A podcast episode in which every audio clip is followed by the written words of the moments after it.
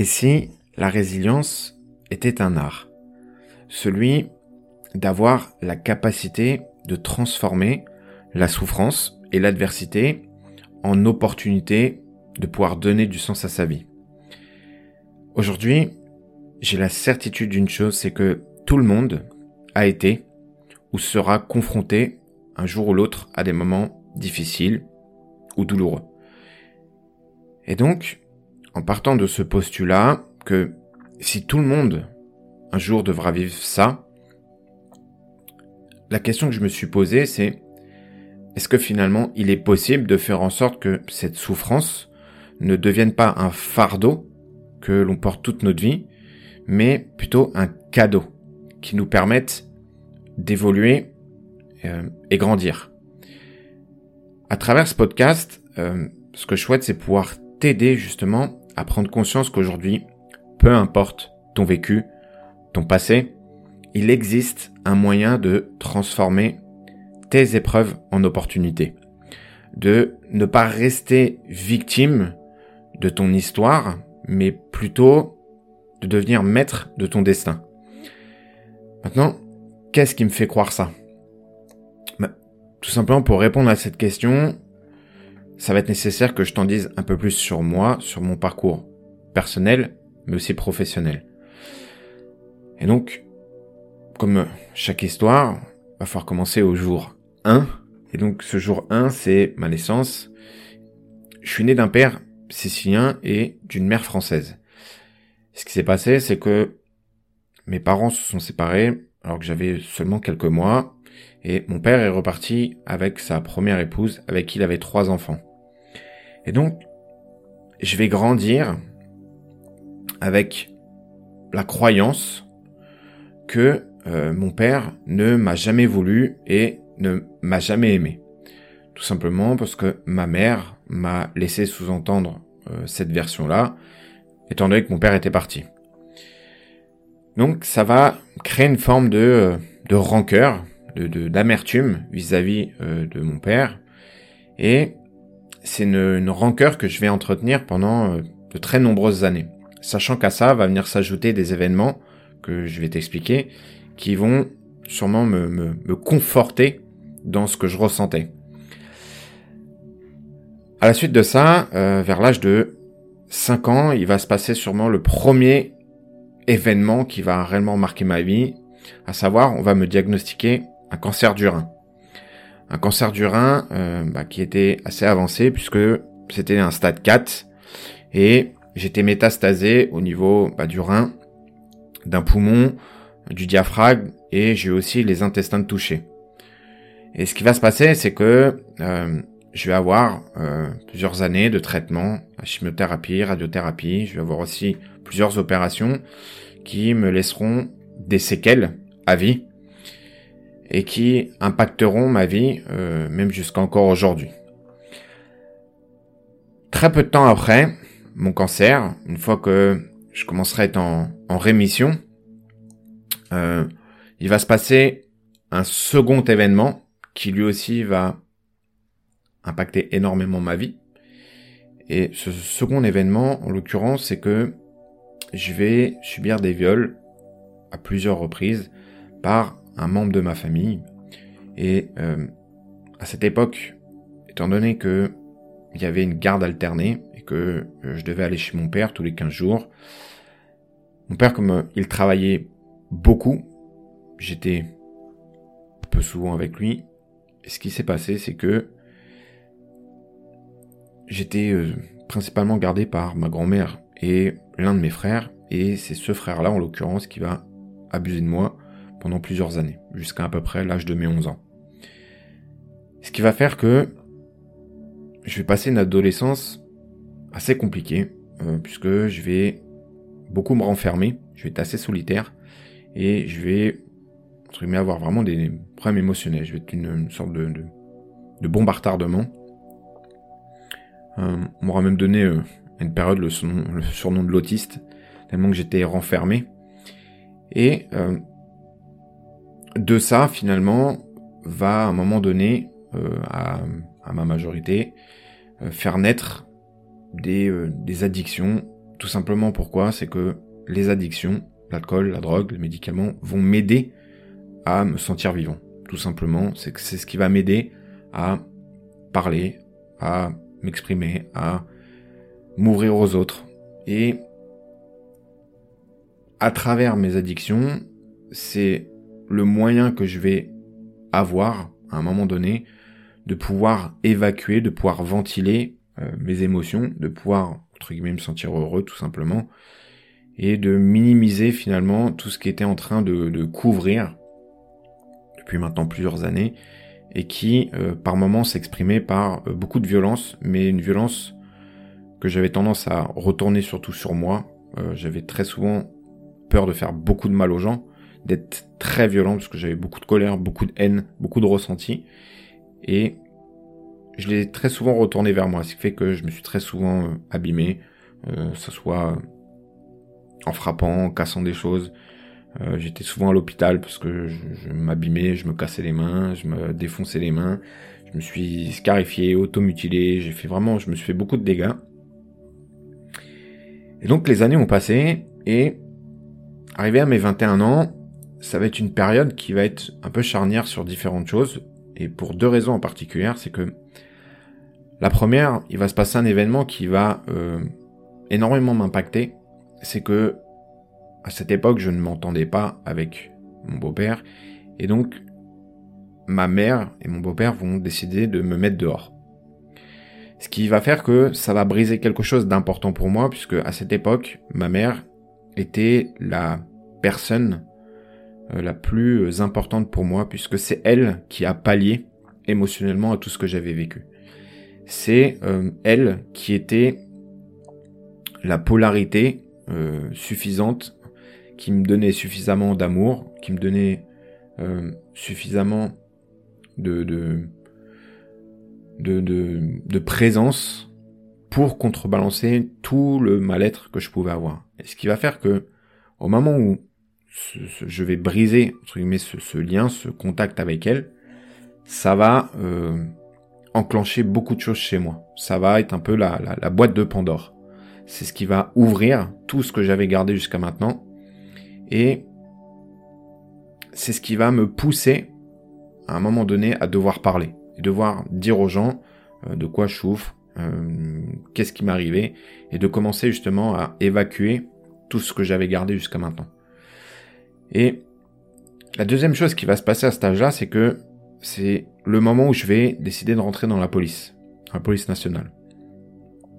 Et donc, au même moment où je rentre dans la police, étant donné que je venais d'être mis dehors, je vais avoir une chance, et je dis bien une chance hein, inouïe, c'est que je vais pouvoir être accueilli par la mère de ma petite amie de l'époque, et c'est elle qui va être la première personne à qui je vais parler de mon passé à qui je vais expliquer ce qui m'est arrivé.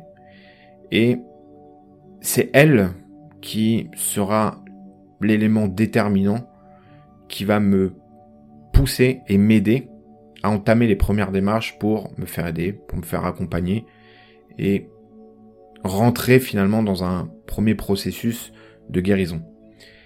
Et c'est pour ça que je dis bien que ça fera lien avec beaucoup de choses, c'est que on ne peut jamais rien perdre sans gagner quelque chose au même degré. Et à cette époque-là, il m'a fallu du temps pour me rendre compte, c'est que j'ai perdu sous une forme ma mère, puisque pendant plusieurs années je l'ai plus jamais revue, je lui ai plus jamais parlé, mais j'en ai gagné une autre sous une, un peu une forme de substitution, et c'est cette mère par substitution que j'ai eue qui m'a aidé finalement à euh, entreprendre tout le processus que j'ai eu derrière qui était de vouloir me soigner, de vouloir guérir de tout ce que j'avais. Et donc, c'est une personne qui a énormément compté pour moi. Et donc, au même moment où euh, bah, je rentrais dans la police, finalement, j'allais commencer un, long parcours de guérison. Et depuis maintenant 15 ans que j'exerce ce métier, euh, j'ai eu la chance de passer par plusieurs services jusqu'à euh, finalement intégrer un groupe, le groupe Stup de la compagnie Cénophile de Paris. Et pendant ces 15 ans, j'ai eu la chance d'être confronté au meilleur, mais surtout au pire de l'être humain. Euh, à nombreuses reprises, j'ai été confronté à la mort, au suicide, euh, toutes sortes d'agressions, euh, que ce soit la misère humaine, la, détresse humaine, toute forme de violence, que ce soit physique, psychologique, émotionnelle, verbale, sexuelle. Et c'est marrant parce que j'ai pris du temps avant de réaliser que le fil conducteur de ma vie a été de faire face à la souffrance humaine. Que ça soit, on va commencer par la mienne, que ça soit celle de certains proches, mais que ça soit aussi celle de mes collègues dans la police, et surtout celle de l'humain dans la société. Et à l'origine, tout ce que j'ai entrepris, tout ce à quoi je me suis intéressé sur l'humain, ça m'était destiné en priorité. C'était avant tout pour moi, pour euh, aller mieux, pour guérir. Et malgré le fait d'avoir été suivi par une psy pendant plusieurs temps, euh, d'avoir eu recours à l'hypnose, à l'EMDR, à différentes approches pour justement essayer de, de, de, me soigner, j'ai toujours senti qu'il me manquait quelque chose. Il me manquait certaines réponses. Que je n'étais pas guéri. Je me soignais de certaines choses, mais je n'étais pas guéri. Et à un moment donné, j'ai pas eu le choix de prendre la responsabilité d'aller chercher ces réponses. Et pour ça, j'ai décidé d'aller chercher moi-même directement dans les domaines qui m'intéressaient. Donc pour ça, j'ai investi beaucoup d'argent, beaucoup de temps et beaucoup d'énergie pour me faire accompagner, mais surtout pour me former dans différents domaines, que ce soit la psychologie, la philosophie, les neurosciences, la neurobiologie, la préparation mentale, l'hypnose, la PNL, le coaching, euh, jusqu'à aller même dans des, des, pratiques beaucoup plus ésotériques comme l'énergétique, le chamanisme. Bref, je suis allé dans finalement tout ce qui me permettrait de comprendre un peu mieux le fonctionnement de l'humain, mais dans sa globalité, comme on dit, de, façon holistique, c'est-à-dire sur le plan physique, psychologique, émotionnel et spirituel.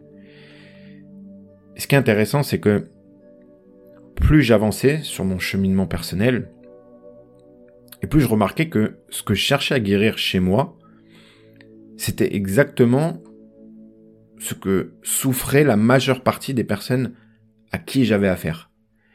Et donc, je commençais petit à petit à prendre conscience que finalement, je n'étais pas si différent que la plupart des personnes à qui j'avais affaire.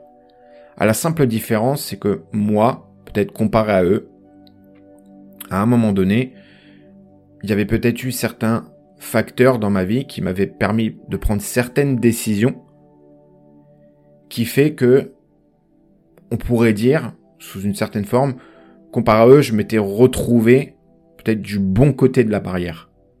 Mais c'est peut-être bizarre ce que je vais dire pour certains, hein, mais euh, je crois profondément que flic et voyou sont en fait les deux faces d'une seule et même pièce. Je pense vraiment que la frontière entre les deux finalement est bien plus mince que ce que beaucoup de personnes imaginent. C'est un peu cette notion de bien et de mal. Et parfois, je pense que ça tient vraiment à, la à l'épaisseur d'un papier de cigarette. C'est que ce qui va différencier l'un et l'autre, je pense, c'est une forme de sens moral.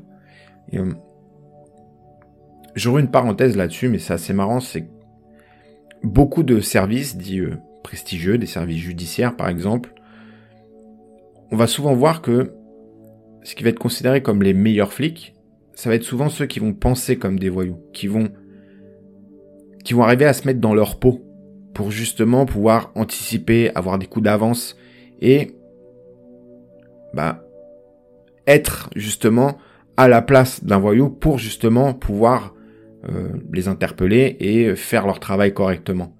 Et paradoxalement, on peut voir que l'inverse est aussi vrai, c'est que combien d'anciens flics, anciens militaires par exemple, ont excellé dans euh, le grand banditisme euh, grâce justement à leurs compétences et leur façon de penser.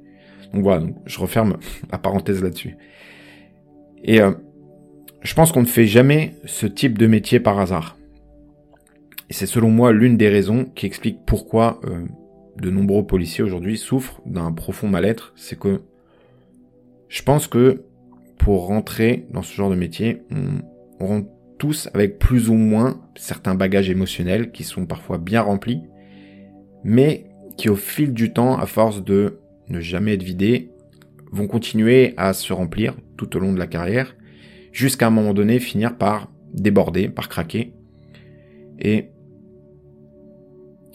c'est une erreur de croire que on peut, en tant qu'être humain, être confronté à la mort, au suicide, euh, à la violence, sans euh, en payer le prix.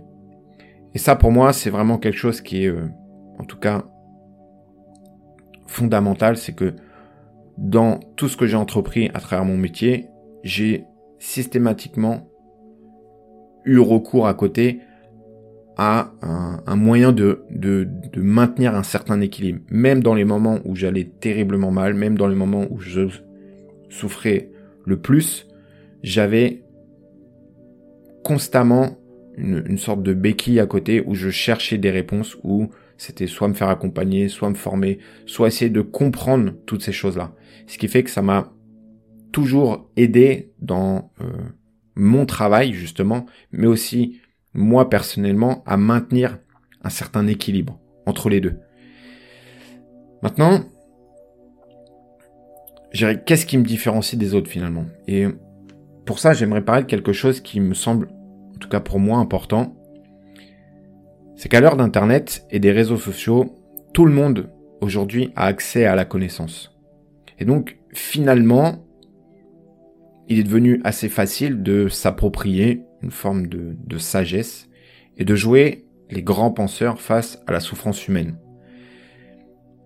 Et la question que je me pose, c'est que je vois beaucoup de personnes qui sur Internet et les réseaux sociaux aiment philosopher sur le sens de la vie, parler d'amour inconditionnel, de paix, de gratitude, de résilience, mais qui bien souvent le font dans un contexte qui est largement favorable à ça. Autrement dit, c'est avoir de la profondeur d'âme lorsqu'on est assis sur une plage à Bali est sûrement bien différent que lorsqu'on doit faire face à quelqu'un qui veut te balancer peut-être un cocktail Molotov en pleine gueule et devoir cramer avec tes collègues, ou à une mère de famille qui, parce qu'elle a pété un câble, vient d'enfoncer la boîte crânienne bah, de sa gamine de 6 mois à coup de marteau. Et donc, je pense que c'est en ça aujourd'hui où je me différencie de beaucoup de monde. C'est que j'ai eu la chance, c'est que tout au long de mon cheminement personnel, je suis constamment resté en contact avec une certaine réalité.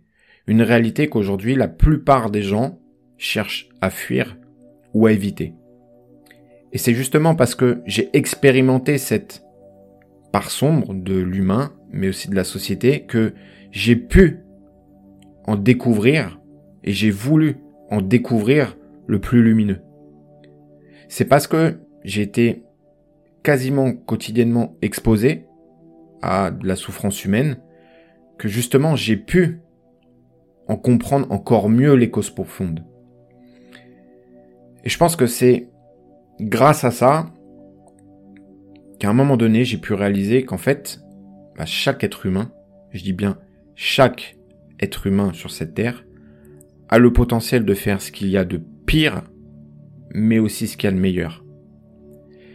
Et pour moi, le problème, c'est que Aujourd'hui, combien de personnes, lorsqu'ils sont dans une forme de quête personnelle, spirituelle, vont chercher à se réfugier dans un monde éthéré, dans un monde où tout paraît léger, beau, agréable, pour justement fuir cette, cette densité qu'il y a dans la matière.